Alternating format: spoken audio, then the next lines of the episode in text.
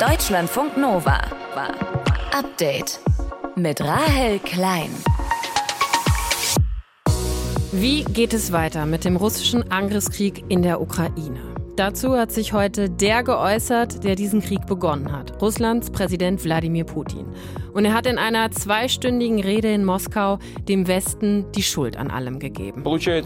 Es stellt sich heraus, dass sie die ganze Zeit, als der Donbass brannte und Blut vergossen wurde, als Russland aufrichtig nach einer friedlichen Lösung strebte, sie mit dem Leben der Menschen spielten, mit gezinkten Karten. Gute 1200 Kilometer entfernt von Moskau hat US-Präsident Joe Biden in Warschau eine Art Gegenrede gehalten. The United States and the nations of Europe do not seek to control or destroy Russia. The West was not plotting to attack Russia. As Putin said today. Die USA, Europa wollen Russland nicht kontrollieren. Das hat Biden unter anderem gesagt. Wir schauen uns beide Auftritte und was sie für den Krieg in der Ukraine bedeuten, gleich genauer an. Und wir gucken in einen Gesetzestext zu LSD-Derivaten. Da hat ein Zeichensetzungsfehler offenbar dazu geführt, dass gefährliche LSD-ähnliche Substanzen legal geworden sind, obwohl man sie eigentlich verbieten wollte. Wie das passieren konnte, auch das ist eins unserer Themen heute am Dienstag, dem 21. Februar. Ich bin Rahel Klein. Schön, dass ihr zuhört. Deutschlandfunk Nova keine Schwäche zeigen, die Schuld auf andere schieben. Darum ging es in Putins Rede zur Lage der Nation heute. Es geht um die Existenz unseres Landes, aber Sie sollen wissen, Russland ist auf dem Schlachtfeld nicht zu besiegen. In Putins ganz eigener Wahrheit ist der Westen schuld am russischen Einmarsch in die Ukraine. Denn der Westen wolle Russland ein für allemal erledigen, sagt Putin. Unsere Korrespondentin in Moskau, Christina Nagel, hat seine zweistündige Rede für uns heute verfolgt und mit ihr habe ich drüber gesprochen. Christina, Putin sagt, Russland wehre sich nur, der Westen sei schuld am Krieg in der Ukraine. Von Deeskalation war da keine Spur zu sehen, oder? Das Wort Verhandlungen kam, wenn ich richtig gehört habe, ein einziges Mal vor. Da ging es aber um die Minsker Verhandlungen, also um die Friedensverhandlungen, die mal über die Ostukraine geführt worden sind, die aber dann auch eben in diesen Kontext gestellt worden sind, dass der Westen da Russland über den Tisch gezogen habe, um Zeit zu gewinnen, um die Ukraine aufzurüsten, um eben dann letztlich die Ukraine in einen Krieg gegen Russland zu treiben. Und das war so im ersten Drittel der Rede ganz klar die Priorität, dem Westen die Schuld zu geben für alle Opfer, die es da gibt in diesem Krieg, für alle Schäden, die entstanden sind. Also Russland, das Unschuldslamm in diesem ganzen Spiel. Hat dich irgendwas an Putins Rede überrascht oder war das alles erwartbar und auch das, was er schon seit einem Jahr und auch ja schon länger sagt? Also alles zusammengenommen waren das viele Argumentationslinien, viele Motive, die wir alle schon mal hier und da gehört haben, nur jetzt zusammengefasst in einer großen zweistündigen Rede. Zwei Dinge haben mich aufhorchen lassen. Das eine war mit Blick auf Waffenlieferungen, dass Putin eben gesagt hat, je größer die Reichweite dieser Waffen, die an die Ukraine geliefert werden, ist, desto weiter müsse die Bedrohung von den Grenzen entfernt gehalten werden. Das klingt so ein bisschen danach, überlegt euch gut, was ihr ihnen liefert, denn möglicherweise reichen dann irgendwann die annektierten Gebiete, die man völkerrechtswidrig sich unter den Nagel gerissen hat, nicht mehr als Pufferzone aus, sondern man will dann noch weitergehen. Das gehörte zum mhm. Bedrohungspotenzial. Und das andere Bedrohungspotenzial hat was mit dem letzten großen Abrüstungsvertrag zwischen den Amerikanern und den Russen zu tun, nämlich mit dem New Start-Vertrag. Den hat Russland jetzt erstmal auf Eis gelegt. Das heißt, es gibt keine gegenseitigen Inspektionen mehr. Das allerdings hat zuletzt eh schon nicht mehr stattgefunden. Aber es können eben jetzt auch wieder Atomtests stattfinden. Und da hat Putin gesagt, sollte Washington das tun, tun wir das eben auch. Das gilt natürlich auch nochmal so als Bedrohung, die man aufmacht, die den Westen abschrecken soll. Aber es verheißt halt nichts Gutes irgendwie. Es heißt nicht irgendwie, dass wir jetzt bald irgendwelche Verhandlungen sehen könnten. Mhm. Diese Argumentation, dass der Westen schuld am Krieg sei, das ist ja hier im Westen, also bei uns, überhaupt nicht nachzuvollziehen, weil Russland hat die Ukraine einfach völkerrechtswidrig überfallen, großflächig vor einem Jahr, ähm, die Krim schon vor fast zehn Jahren. Wie kommt aber seine Rede, seine Argumentation in Russland an? Das ist jetzt immer so ein bisschen schwer zu sagen, wie viele sind viele und kann man mhm. alle jetzt über einen Kamm scheren. Aber ich habe schon viele Menschen getroffen, bei denen treffen die Argumentations- und Propagandalinien des Kreml durchaus einen Nerv, weil das anknüpft an Dinge, die sie von früher kennen. Also sowohl, dass die NATO immer schon Russland klein halten wolle, als, als auch die große Feindschaft, Rivalität zwischen den Amerikanern und Russland, plus das, was jetzt ja auch immer noch mit dazu kommt, dass man sagt, in Kiew sitzt äh, seit 2014, seit dem Staatsstreich, ein faschistisches Regime und dieses faschistische russische Regime will alles, was russischsprachig ist, was russische Wurzeln hat, was irgendwie russisch geeignet ist, kaputt machen, vernichten. Und äh, das äh, wird dann immer wieder angeknüpft an den Kampf gegen den Faschismus im Zweiten Weltkrieg. Auch das ist was, was hier sehr bekannte Linien sind.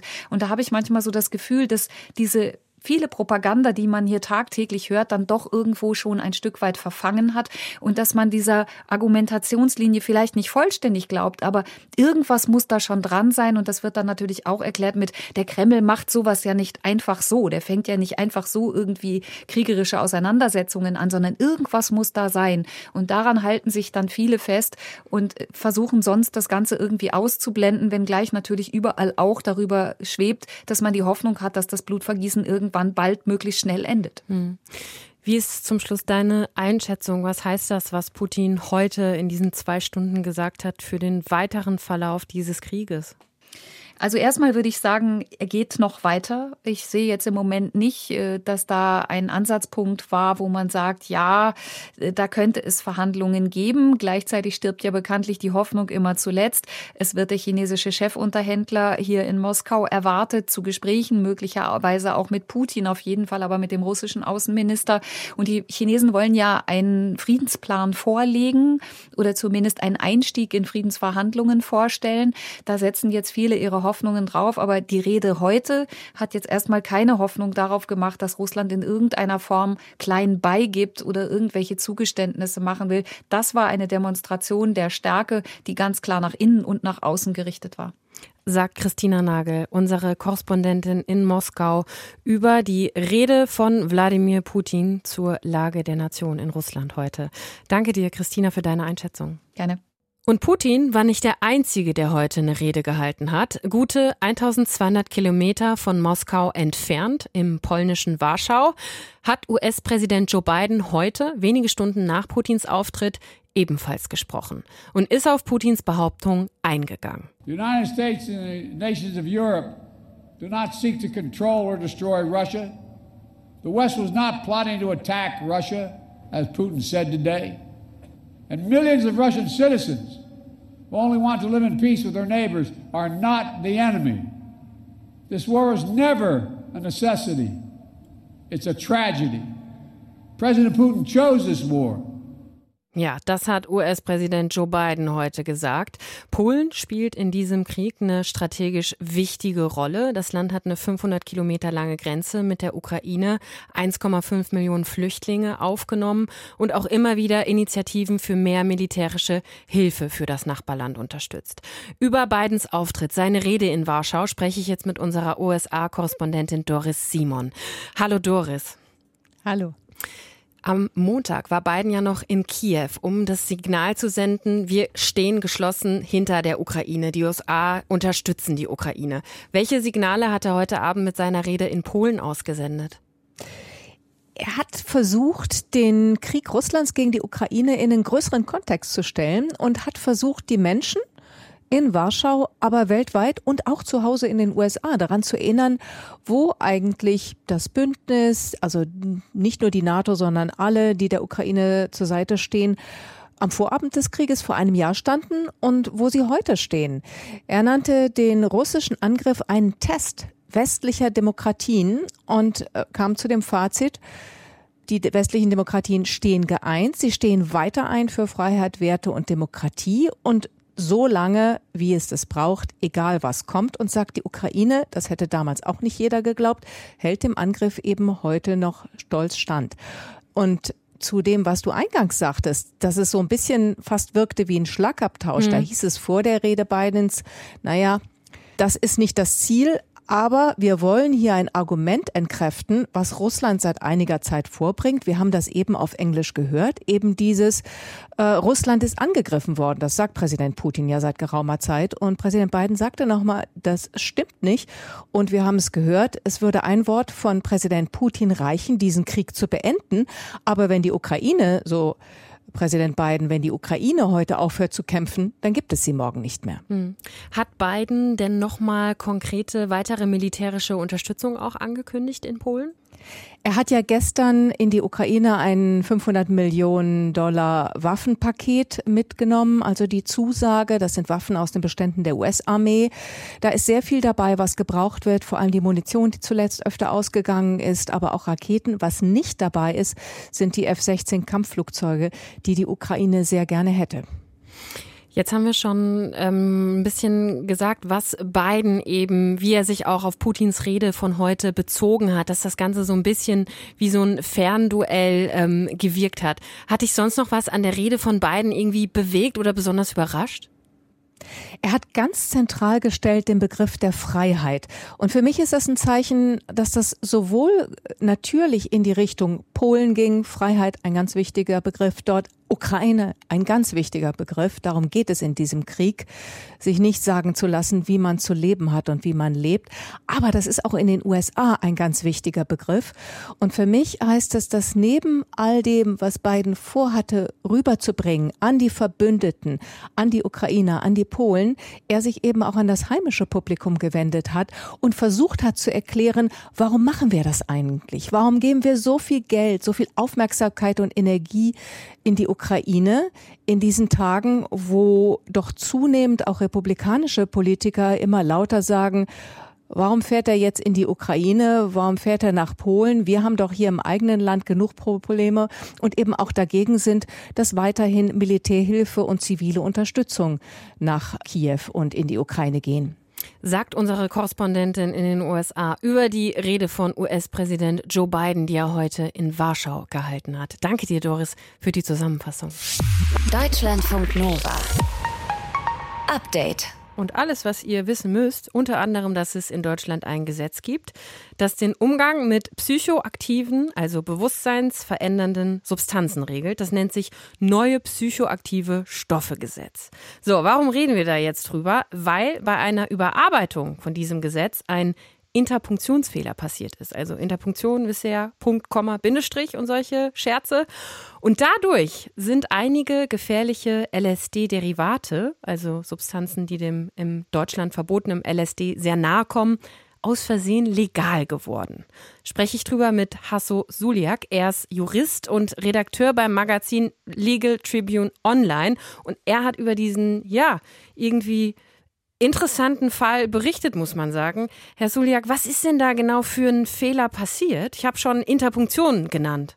In der Tat, ja. Ein Komma oder ein Bindestrich steht nicht an der richtigen Stelle. Und wenn da so ein Komma oder so ein Bindestrich verrutscht, in diesem, wie Sie schon nannten, neuen psychoaktive Stoffe-Gesetz, nennen wir es kurz NPSG, dann kann das dazu führen, dass eben Stoffe, die eigentlich hätten verboten werden sollen, nicht verboten wurden und sogar Stoffe, die einmal verboten wurden, plötzlich durch diesen Fehler im Nachhinein wieder legal sind. Und genau das ist passiert. Das äh, hat nämlich jetzt dazu geführt, dass zum Beispiel die sogenannte VLSD-Variante, die eigentlich hätte verboten werden sollen, nicht verboten wurde, sondern legal ist. Das äh, heißt, es geht um eine LSD-Variante, also ein, ein Derivat, was gefährlich ist und was jetzt quasi ja, legal in Deutschland zu bekommen wäre? Also es geht um mehrere Derivate. Das genannte V-Derivat und dieser Patzer führt jetzt dazu, dass auch andere Derivate auch wieder theoretisch legal sind. Was man sagen muss, ist einfach, dass dieses NPSG-Gesetz, was eben unter anderem auch diese Stoffe, die dem LSD ähnlich sind, dass der Gesetzgeber da immer der Praxis äh, hinterherhechelt. Also ist so ein äh, Wettlauf entstanden. Die Anbieter versuchen immer durch neue chemische Formeln Derivate zu kreieren, die eben nicht unter die geltende Gesetzesverbotsfassung fallen. Und äh, der Gesetzgeber hechelt hinterher und versucht die auch einzufangen. Und bei dem letzten Versuch eben ist eben was schiefgelaufen. Und dieses VLSD soll deswegen eigentlich verboten sein, weil es zu heftig ist, oder wie? Naja, der Drogenbeauftragte der Bundesregierung, Burkhard Blinert, hat dieses VLSD als eine Substanz äh, beurteilt mit unkalkulierbaren gesundheitlichen Gefahren Wer zu viel nimmt, ähm, läuft Gefahr, schlecht draufzukommen oder irreparable psychische Schäden auch zu erleiden, wenn es ganz heftig kommt. Wenn man es mikrodosiert einnimmt, dann kann das zum Beispiel auch eine heilende Wirkung haben, sagen auch Psychiater. Also es ist jedenfalls immer eine Menge Risiko damit verbunden. Und deswegen hat der Gesetzgeber gesagt, dass er diesem Derivate-Wettlauf Einhalt gebieten möchte und diese Ersatzstoffe, die dem LSD nachgebildet sind, eben möglichst vom Markt nehmen möchte. Weiß man, ob das schon irgendwelche Konsequenzen hatte? Weiß man was darüber? Naja, also theoretisch ist es jetzt so, dass natürlich äh, die Auswirkungen jetzt auf laufende Strafverfahren gegeben sind. Nicht? Also wenn sozusagen jetzt dieses 1V-LSD nicht mehr verboten ist, dann müssten solche Verfahren eingestellt werden, wenn es sie gibt. Oder die Leute dürften halt nicht verurteilt werden. Ne? Was sagt das Gesundheitsministerium jetzt dazu? Also haben die da schon reagiert und wird das jetzt korrigiert?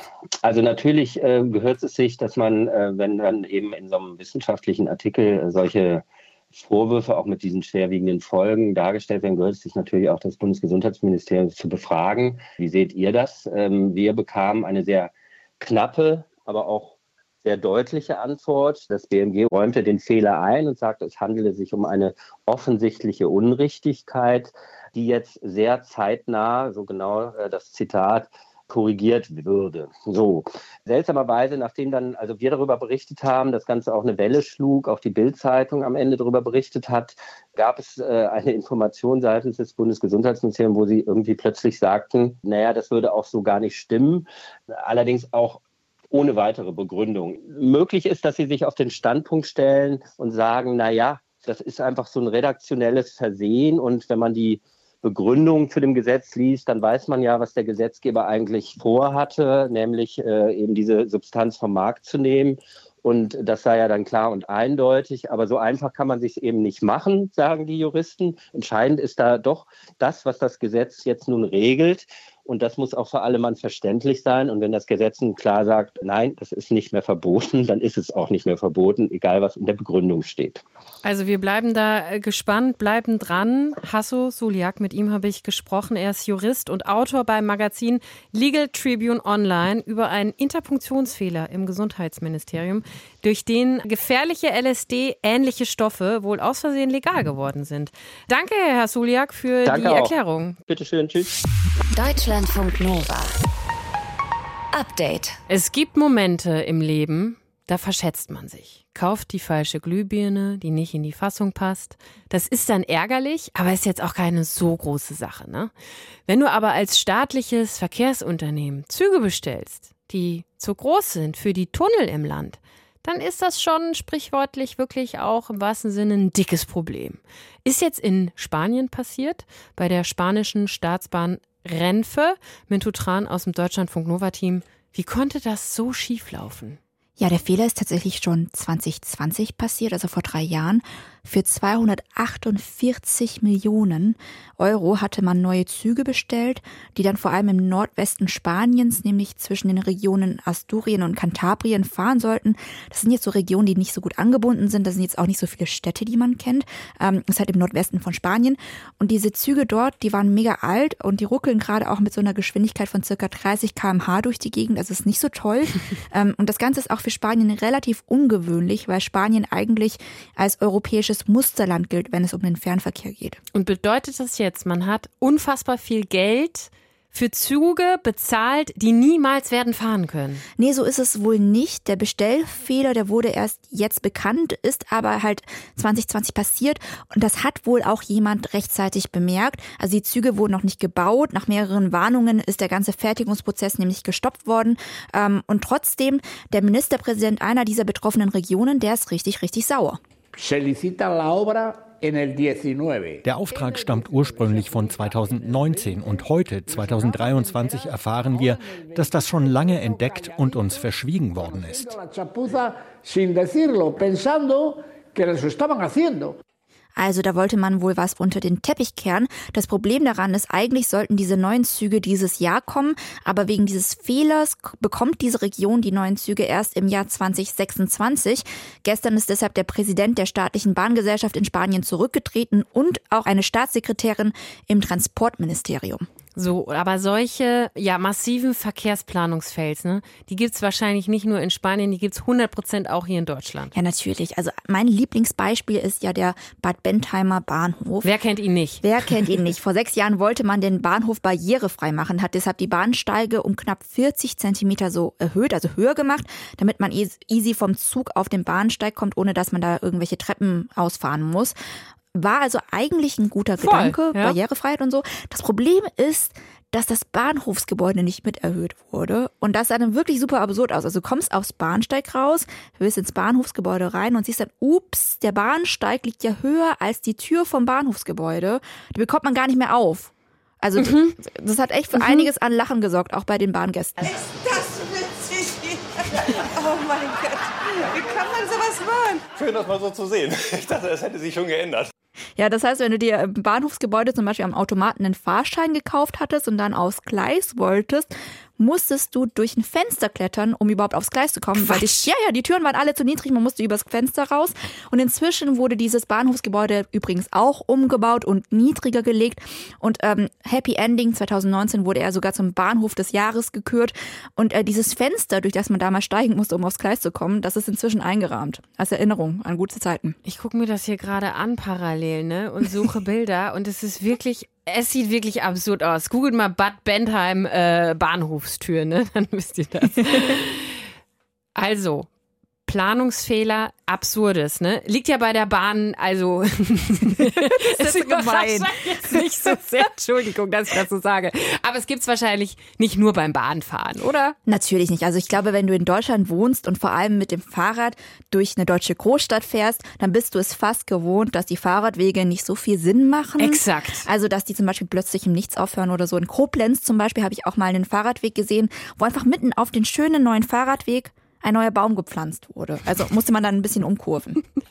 Gut, da hat man halt an die Natur gedacht, nicht an die Radfahrerin, ne? Ja, geht aber auch in eine andere Richtung. Also man kann sich auch zu viele Gedanken machen. In Berlin-Pankow zum Beispiel, da wurde auch ein neuer Radweg gebaut. Und um wirklich alle Verkehrsteilnehmenden darauf hinzuweisen, dass das ein Radweg ist, hat man da ganz viele so blaue Hinweisschilder mit einem Fahrrad drauf gemacht insgesamt 22 Schilder auf 500 Metern Strecke. Das sieht super witzig aus. Sind praktisch alle, also in jeder Laterne ist so ein blaues Schild. Aber äh, keine Ahnung, vielleicht mag man in Pankow einfach Schilder gerne, weil um die Ecke gibt's die Platanenstraße. Da stehen sogar 46 Schilder auf einer Strecke von insgesamt 700 Metern. Also fast alle 15 Meter steht dann äh, Schild. Und zwar vor jeder Parkbucht und jedem Baum, damit das bloß nicht umgefahren wird. Und wer es dann nicht verstanden hat, da kann man dann auch nichts mehr machen. Ja. Ne? Dem kann man auch nicht mehr helfen. also wir merken bei der Verkehr Verkehrsplanung kann schon mal was schiefgehen.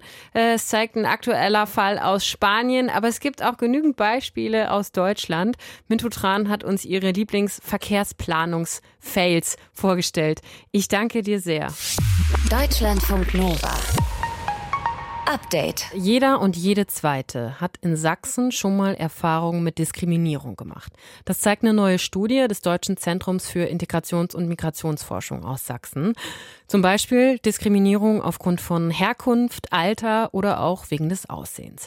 Und bundesweit sieht es da leider ähnlich aus. Aber was sind die Gründe für Diskriminierung und wie können wir alle was dagegen tun?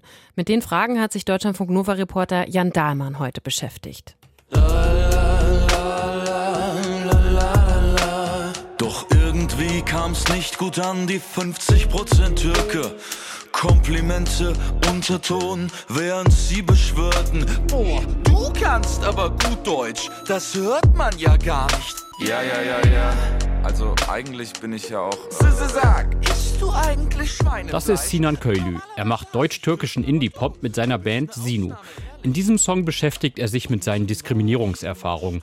Er war fast der einzige Schüler mit Migrationsgeschichte auf seiner Schule und das hat er gemerkt. Die ersten beiden Strophen sind ja sehr persönlich und da kommen dann ja auch wieder diese Sachen, die auch Leute gesagt haben, die es gar nicht direkt ausgrenzend oder lächerlich meinten, sondern Mädels, die einem halt erzählt haben, dass zu Hause ein Türke ein No-Go wäre und der Vater es nicht akzeptieren würde und das ist auch nicht nur einmal passiert. So, ne? Und wie dieser positive Rassismus von, also zum Beispiel, dass man ja relativ hübsch ist für einen Türken, so als Kompliment, so soll man sich darüber jetzt freuen, so danke, dass ich gut behandelt werde, weil du mich nicht hässlich findest, so was geht ab? Typischer Alltagsrassismus eben. Rassismus ist laut einem Bericht der Bundesregierung aus dem Jahr 2022 die häufigste Form von Diskriminierung. An zweiter Stelle steht die Diskriminierung aufgrund von Behinderungen. Außerdem werden Menschen aufgrund ihres Geschlechts, Alters, ihrer sexuellen Identität, Religion, ihres sozialen Status oder auch ihres Körpergewichts diskriminiert. Neben Sprüchen und Kommentaren im Alltag gibt es noch eine Vielzahl an anderen Diskriminierungen. People of Color finden schwieriger eine Wohnung, ältere Menschen bekommen seltener einen Kredit bei der Bank und Menschen mit Assistenzhunden können nicht in jeden Supermarkt. Aber wieso ist das auch heute, im Jahr 2023, noch so ein Problem? Wir sprechen doch immerhin schon seit Jahrzehnten darüber. Natje Ünsal arbeitet beim Antidiskriminierungsverband Deutschland und sie sagt, dafür muss man sich angucken, wieso es Diskriminierung überhaupt gibt. Diskriminierung entsteht, wenn gewisse Personen oder Personengruppen ihnen gewisse Merkmale zugesprochen werden, die natürlich negativ behaftet sind. Diese Zuschreibungsprozesse finden schon seit Jahrhunderten in unserer Gesellschaft statt und haben unsere Gesellschaft, wie sie heute existiert, auch geformt. Und ja, das sind einfach ja seit Jahrhunderten gewachsene Verhältnisse, die den Zugang zu gesellschaftlichen Ressourcen auch sozusagen ordnen. Also Diskriminierung ist einfach schon sehr lange in unseren Köpfen. Früher war das natürlich offensichtlicher, als Schwarze als Sklaven gehalten wurden oder eine Behinderung als Strafe Gottes galt. Seit 2006 gibt es in Deutschland ein Antidiskriminierungsgesetz. Aber was die Menschen über Jahrhunderte weitergegeben haben, das wird nicht einfach so aussortiert, nur weil in einem Gesetz heute was anderes steht. Sich seiner eigenen diskriminierenden Denkmuster bewusst werden, ist Arbeit. Und da hilft es vor allem, Betroffenen zuzuhören. Betroffene von Diskriminierung, das sehen wir häufig, sind auch wirklich diejenigen, die ähm, die Situation auch als Diskriminierung zuallererst natürlich abbekommen aber auch begreifen. Da können sogar Beratungsstellen oder auch andere Stellen, an die sie sich wenden können, schon weiter hinterher äh, sein und erstmal nicht erkennen, dass es sich wirklich um eine Diskriminierung gehandelt hat. Aber Betroffene wissen selbst, ganz genau, wann sie diskriminiert werden und da einfach auch solidarisch hinzuhören und gemeinsam zu schauen, okay, was können wir tun, um die Situation weil es nächstes Mal bestimmt geben wird, besser für dich gestalten zu können. Also den Reflex, ich habe doch überhaupt nichts gemacht oder das war ja gar nicht so gemeint, mal hinten anstellen, überlegen und reflektieren. Und auch wenn man nur Zeuge ist und merkt, hey, da wird jemand schlecht behandelt, weil er oder sie vielleicht eine Behinderung hat oder Person of Color ist, kann man was tun an die betroffene Person herantreten, solidarisch, kollegial, mal nachfragen, sagen, wenn es zum Beispiel eine Arbeitssituation ist oder mit dem Professor, hey, mir ist es schon öfter aufgefallen, du wirst immer negativ kommentiert oder du wirst sehr krass microgemanagt oder es trifft immer dich oder Leute, die in Anführungsstrichen so sind wie du bei uns in dem Team, da würde ich einfach offen das ansprechen, dann gemeinsam mit den Betroffenen schauen, wie können wir intervenieren, was erwartest du von mir, was kann meine Rolle da drin sein. Solidarität ist mehr als ein Hashtag. Wichtig ist, dass wir das auch im Alltag umsetzen und offen ansprechen. Aber dabei sollten wir uns natürlich mit den Betroffenen auf Augenhöhe bewegen und den Konflikt nicht für, sondern mit den Personen austragen. Sensibel sein, hinschauen, das ist der Weg, findet auch der Musiker Sinan Köylü. Immer mehr wird einem klar, diese rassistischen Reflexe, die in der Gesellschaft und in der Mentalität auch drin sein können, die ja immer über wir und die funktionieren. Das ist die Wir-Gruppe, das sind die anderen. Dieses Othering, was einfach ständig passiert in allen möglichen Lagen, das ist ein Reflex, der halt aufgezeigt werden muss. Also da muss man den Finger drauf halten, den muss man offenbaren, weil viele Menschen, die das drin haben, bin ich mir ganz sicher, wollen das gar nicht. Deutschland, Deutschland, bin ich denn kein Mann? Deutschlandfunk Nova. Update